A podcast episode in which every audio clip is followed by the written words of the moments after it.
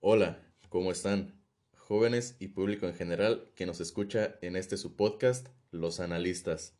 Hoy mi compañero Alejandro Carrillo Chávez y su servidor Julián Negrete García, ambos estudiantes de la Escuela Normal Superior Oficial de Guanajuato de la licenciatura en Enseñanza y Aprendizaje del Español en Educación Secundaria de segundo semestre, les presentaremos el análisis de un cuento bastante interesante y que esperamos con mucho gusto les encante tanto como a nosotros. Sin más preámbulos, comenzamos.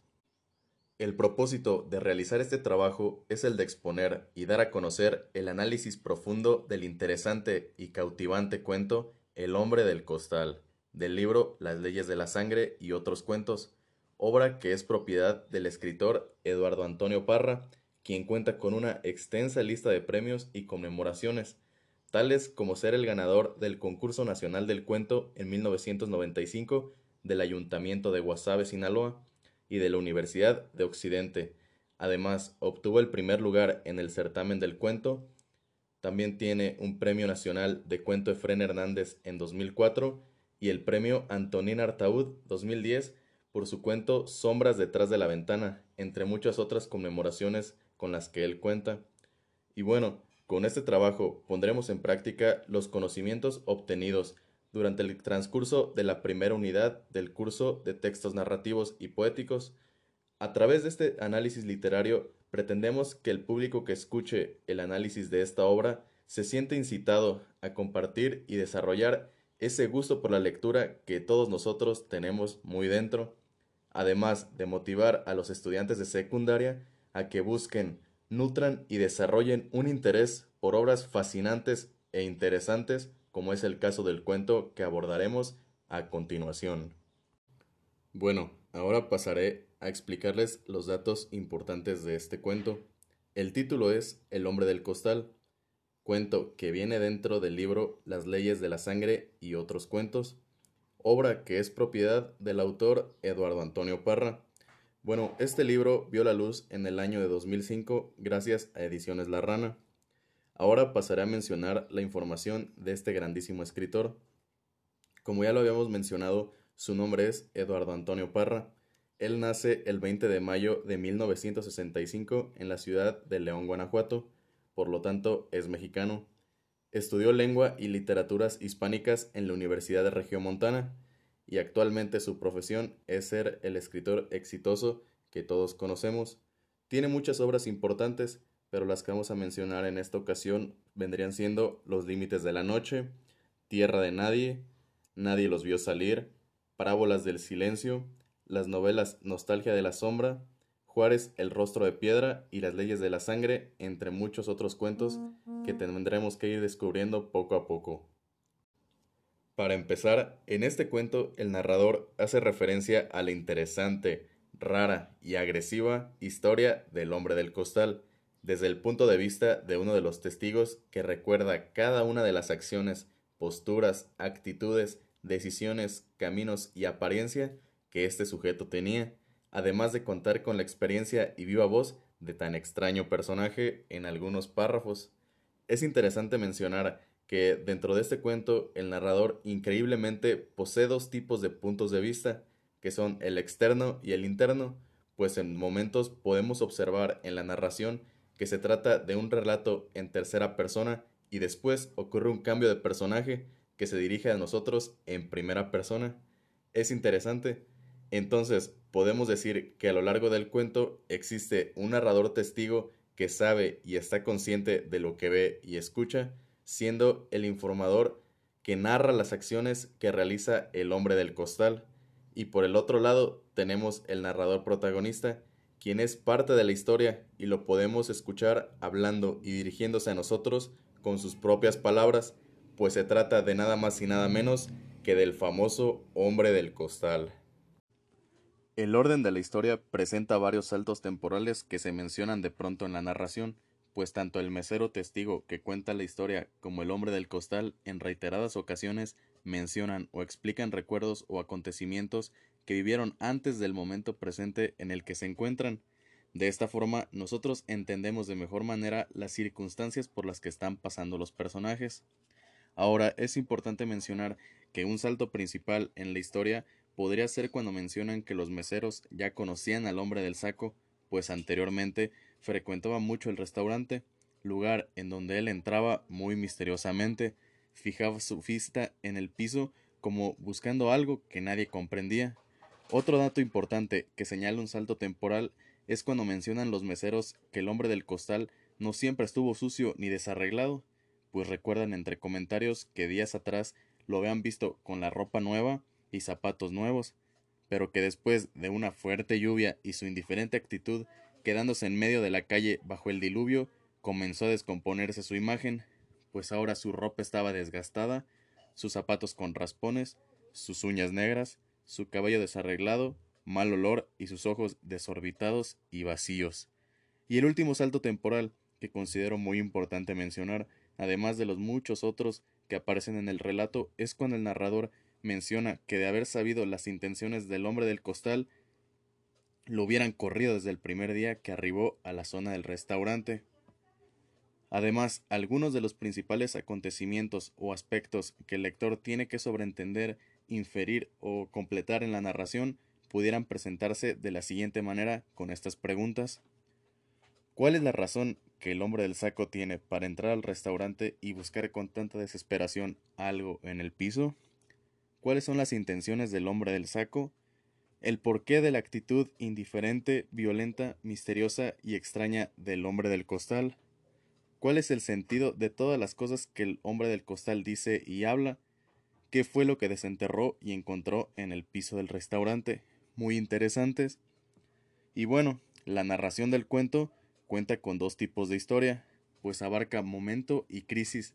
Nos encontramos con el relato de un periodo representativo en la vida de un personaje que viene siendo el hombre del saco, pues gracias a lo que el mesero nos cuenta sobre este personaje lo vamos conociendo poco a poco e intentamos descifrar por qué se comporta de esta manera. Además, vemos más adelante en el cuento un acontecimiento que hará cambiar la vida de todos los personajes en un momento de crisis que ocurre cuando el hombre del costal finalmente cede a sus impulsos y realiza lo que estuvo planeando durante algún periodo de, de, tiempo determinado, claro, alterando el orden en el restaurante e incluso llegando a casi lastimar a terceras personas. Y por otro lado, la trama que se presenta en esta narración es de personajes, pues nuestro sujeto principal pasa por diferentes circunstancias y etapas en donde cada vez más evoluciona y consigue un tipo de madurez que lo incita y llena de valor para realizar su cometido. Cuando finalmente consigue lo que quería, cambia su comportamiento de una manera inesperada, como si se reflejara un tipo de satisfacción o recuperación de alguna prueba por la que tuvo que pasar, cambiándolo por completo. Ahora, continuando en este interesante y entretenido cuento, nos topamos con la sorpresa de que también cuenta con dos tipos de estilos diferentes en la narración. Muy interesante pues podemos encontrar que en diferentes párrafos el estilo directo se hace presente cuando el narrador introduce el diálogo de los personajes, dejando que ellos mismos hablen o se expresen, le cede la voz del relato, de manera que se reproducen sus parlamentos con sus propias palabras, y del otro lado el estilo indirecto libre, que se hace presente cuando el narrador refiere en su discurso las palabras del personaje, de esta manera, la voz del personaje se incluye en el discurso del narrador sin ningún tipo de marca explícita. Por ejemplo, podemos mostrar los siguientes estilos de narración.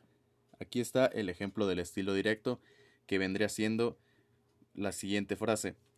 Cuando di con la piquera esa, fue como hallarme con el pasado. Al fin, un lugar igual a los que había conocido, con mi gente, hablando mi mismo idioma, caras familiares, pura raza de la de antes y pensé que ahora sí iba a estar a gusto, que iba a poder platicar y echarme mis tequilas y ver algún partido de los Tigres en la telera. Y ahora, el ejemplo de estilo indirecto libre, que vendría siendo esta frase. Se paseaba entre las mesas, con su costal de lona, como si anduviera en la plaza, esquivando a los que comían y mirando el piso en busca de sabe Dios qué.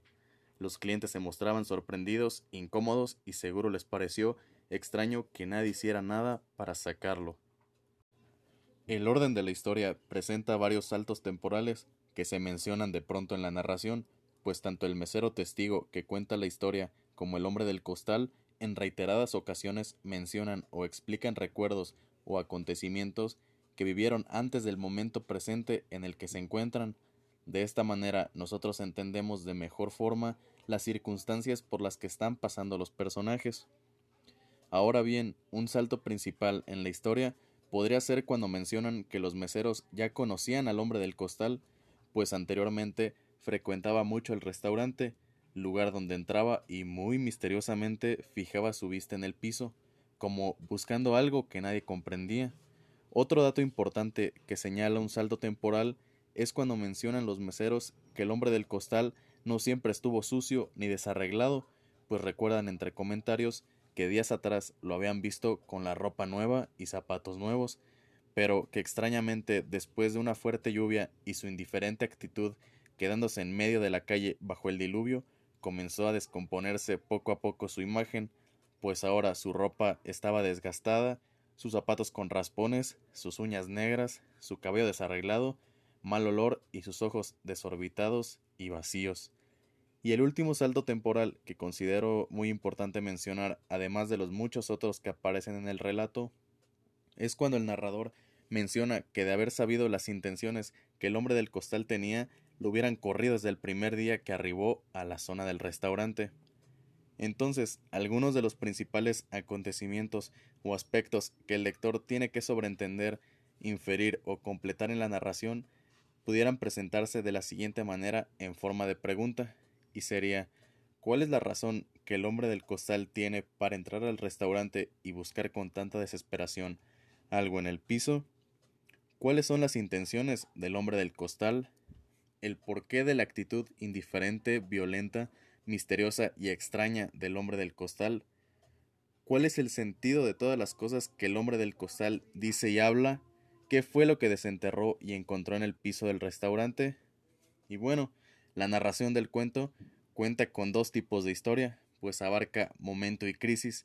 Nos encontramos de pronto con el relato de un periodo representativo en la vida de un personaje, que viene siendo el hombre del costal, pues gracias a lo que el mesero nos cuenta sobre este gran personaje lo vamos conociendo poco a poco e intentamos descifrar por qué se comporta de esta manera.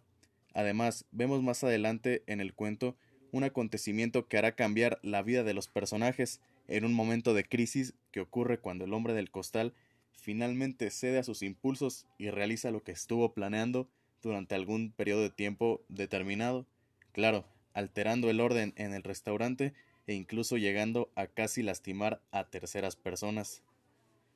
Y finalmente, la trama que se presenta en esta narración viene siendo de personajes, pues nuestro sujeto principal pasa por diferentes circunstancias y etapas en donde cada vez más evoluciona y consigue mm, un tipo de madurez que lo incita y llena de valor para realizar su cometido. Cuando finalmente consigue lo que quería, cambia su comportamiento de manera inesperada, como si se reflejara una satisfacción o recuperación de alguna prueba por la que tuvo que pasar, cambiándolo por completo.